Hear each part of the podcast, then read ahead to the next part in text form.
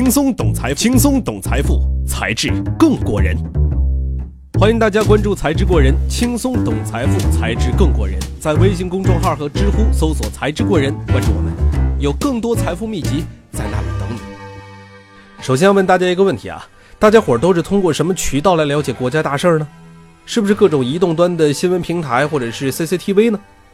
我呢就用不着这些了。我有一个专门实时以口播形式主动向我推送新闻的人，啊，他呢就是我身边那个炒股的哥们儿，总是念叨最近什么题材更好啊，环保啊，一带一路啊，雄安概念呢，真是没谁比他操的心更多了。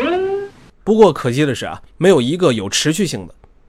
也是这个震荡似乎跟 A 股市场站在一块儿了，题材都是昙花一现。股灾留下需要重建的一片狼藉，正经历着余震。可是大家别激动啊！哎，大家知道吗？投资界的超级巨星，被誉为全球最佳基金经理的投资大师彼得林奇，在做麦哲伦基金经理的十三年间，一共遭遇了九次股市大跌。麦哲伦基金每次都比股市跌得更惨，但是大盘反弹的时候，往往比大盘反弹的更大。还有啊，美国著名的戴维斯家族，他们家简直就是一屋子股神，祖孙三代接力炒股，成就了巨富传奇。家族第三代的克里斯·戴维斯，二零零九年在一个公众场合上啊，也这么说：“我终于找到了机会，现在市场简直和地狱一样。”他爷爷还说：“投资者大部分钱实际上是在熊市赚到的，只是当时没有意识到而已。”你看啊，在这些牛人的眼里，股市下跌没什么好惊讶的，很平常嘛。市场跟地狱一样，应该偷着乐。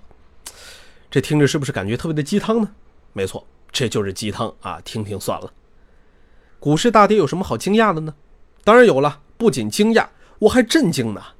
要是自己的股票腰斩了，这生无可恋太正常了。我可不要在地狱里煎熬，我可不想做韭菜被割呀。可是，资产配置的精髓就在于风险可控的前提下，收益最大化。资本市场类产品的作用就是介于私募股权的高风险高收益和类固收的相对低风险低收益之间，承担可控的风险，获得中高回报；流动性呢，也介于长期私募股权和短期货币类固收之间，是解决中期资金配置需求的良方。从资产配置的角度来看，参与资本市场如此的必要。那不炒个股怎么办呢？当然选基金了。关于这点啊，彼得林奇的建议是，要弄清投资的基金类型，比较基金收益的差异，要基于同一投资风格或者是投资类型，可不能简单的只看它的收益率，并且要做到组合投资，分散风险。那么接下来，咱们先来简单的看一看都有些什么基金类别。证券类基金，首先有公司之分，公募基金里也有不同的分类方式，最常用的也就是基金网站的那种啊，根据投资对象不同，分股票型基金、债券型基金、货币市场基金、混合型基金，种类不同，风险也不同。股票基金它的风险是最高的，货币市场基金风险最小。而且同一品种，由于风格和策略不同，风险也是不一样的。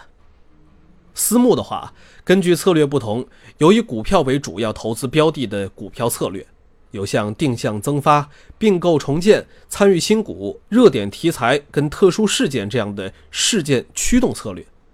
通过分析重大事件发生前后对投资标的的影响不同进行套利。还有管理期货、宏观对冲策略、多策略等等等等。其中使用对冲策略、追求绝对收益的对冲基金是个奇葩。其实对冲基金呢没有一个绝对的定义，一般人们认为对冲基金是构建一个能跑赢指数的投资组合，然后再通过卖空股指期货消除大盘涨跌给这个组合带来的风险。以获取投资组合的业绩超越大盘的超额收益，所以对冲基金最大的特点是跟股指的关联度很低，指数是大涨或是大跌，再或者是任性的涨涨跌跌，对冲基金都有获利的机会。比方说市场中性策略，由于对冲了市场风险，在下跌或震荡市场中也有机会凭借选股优势取得收益。量化套利则因为在不同市场或者是不同时点对相同标的买低卖高，有能力在承担较低风险的情况下博取相对不错的投资收益的。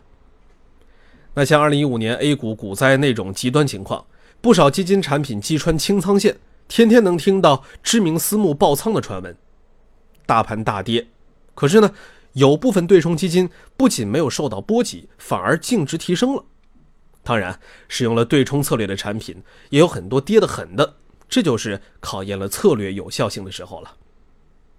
那具体到一只基金怎么选呢？最简单啊，咱们从名字开始。有的基金名呢走的是武侠玄幻风，看上去啥啥信息都得不到，比方说倚天呐、鸳鸯刀啊什么的。有的呢就是好听的词儿，优选呐、成长啊；有的啊能够稍微看出投资主题，像什么医疗啊、环保啊、互联网啊。有一些基金呢名字还会透露出策略，咱们举个例子啊，比方说宜信财富的全球对冲母基金，说明是投资于全球范围，用对冲策略母基金组合投资方式。还有一些基金名字里啊有结构什么的，这可能就是分级基金。受益人有优先级和劣后级，优先级投资者在承担较低风险的同时，收获相对固定的收益；而劣后级投资者在向优先级投资者支付了资金成本的情况下，借优先级资金增加自身的投资杠杆，扩大投资收益的同时，风险也同样增加。当然，这些只是入门，更重要的是做调研。那面对公募基金筛选方法跟选股票啊类似，技术分析主要研究基金产品的各种数据，基本面分析需要对基金的各方面都了解，一般通过做尽职调查来做会更深入。要看基金公司的规模大小、人员稳定状况等因素，规模小可能存在流动性隐患，影响投资的退出；规模大呢，有可能不够灵活，影响投资效率。也要看基金的历史业绩，还要做横向比较，看排名，还要看人。一个经验丰富的基金经理有自己的打法，基金经理换了，可能基金成绩啊也很难延续，因为投资水平是很难复制的。曾经为华夏大盘精选创下了超过十倍回报的王亚伟离开之后啊，这支基金的业绩就不那么尽如人意了。那怎么去获得这些信息呢？个人投资者呢，可以去泡研究报告网站、各种论坛和投资者俱乐部，这个呢就是比较耗费精力了，而且金融知识、财务知识、风险管理等等方面来说，也是需要专业度的。还有一种投资者只投自己所从事或者是了解的领域，就像彼得林奇的老婆啊，他就发现了丝袜商的暴利，然后呢找到了投资机会，这就是林奇绝对看不到的，因为他从来不去关注女人的东西。当然，这方面也需要一些投资天分和嗅觉。另外一方面，从资产配置和多元化的角度来看，有点太集中了。这些事儿呢，对于投资者个人来说难度非同小可，而对于机构来说，这个呀就简单多了。券商都有专门的部门服务机构，会主动跟机构保持沟通，发报告啊，做路演呐，开大会什么的。同时，机构还需要用一些终端去查各种数据。实时跟踪市场，一个终端上万到上十万的价格，这个价钱，个人投资者得挣多少才能回本啊？要是选对冲基金，那就更难了。对冲基金的一个特点是不透明，不需要做到信息完全公开，人家的策略什么的，那可是人家的机密，那是挣钱的命脉，自然不会随便让人知道了。这样的话，大部分个人投资者看不懂。从具体执行上看，对冲基金的遴选那是一个系统工程。全世界有一万多只对冲基金呢，鱼龙混杂，需要花大量的时间和资源做尽职调查，普通投资者根本不可能做到。再则，对冲基金的投资要放在全球范围进行，因为咱们中国缺乏不少衍生工具，对冲基金从品类上来说还不够丰富。那这么看下来，我们能怎么办呢？所以只能交给机构啊，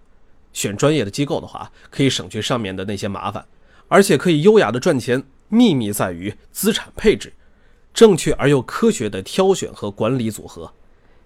金融分析师杂志就发表了一篇常被人拿来引用的文章，叫做《投资组合业绩的决定因素》，发现百分之九十三点六的投资组合收益率差别由资产配置决定。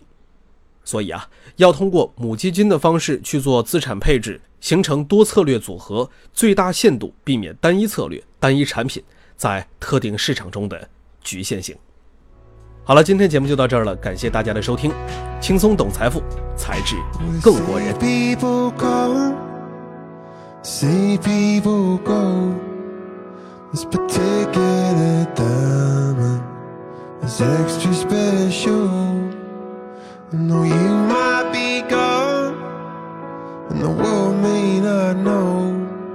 Still I see a celestial